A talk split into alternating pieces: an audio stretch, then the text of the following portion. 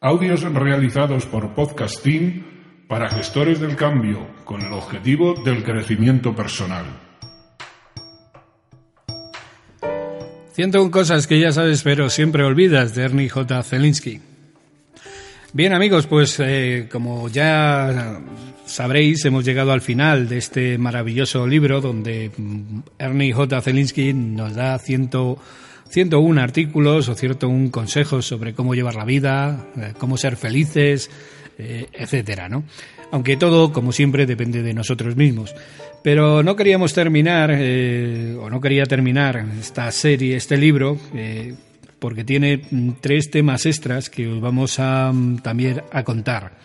El primero, que es el tema extra número uno, se dice así, la envidia es la satisfacción y felicidad que usted cree que los demás tienen. Para la mayoría, la vida ideal es la vida que no llevamos, sino la que llevan otras personas. Un proverbio francés asegura, aquello que no puedes conseguir es justo aquello que a ti te va bien. Lo que nos hace infelices son nuestras creencias falsas y razonables respecto a lo felices que son los demás.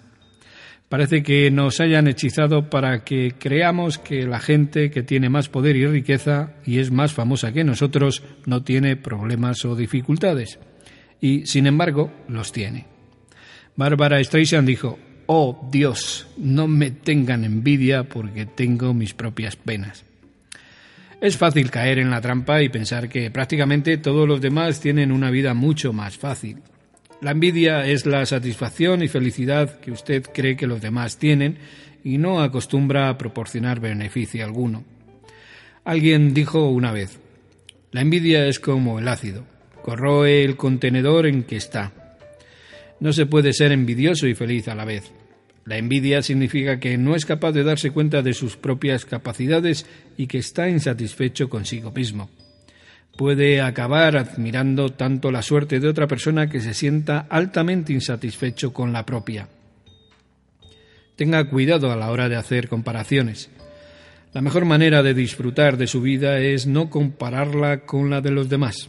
Comparar su posición con la de otros puede hacer que se sienta desilusionado y frustrado y puede acabar por pensar bien, injustamente de otros y no gustarse usted. Joseph Bruce lo resumió así. Me fijo en lo que tengo y pienso que soy desgraciado. Otros se fijan en lo que tengo y piensan que soy feliz. No se preocupe del hecho de que haya personas que acumulen más posesiones que usted. Invertir tiempo y energía envidiando a los demás o a sus posesiones es desperdiciar su preciosa vida.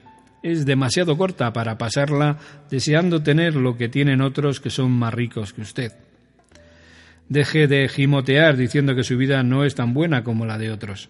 Habrá muchos días en que las cuestiones profesionales, financieras o personales no serán tan maravillosas como le gustaría que fueran.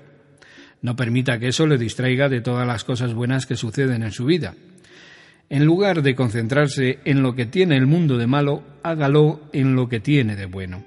Si insiste en criticar y quejarse, pase cuatro veces más tiempo alabando las cosas buenas y expresando gratitud.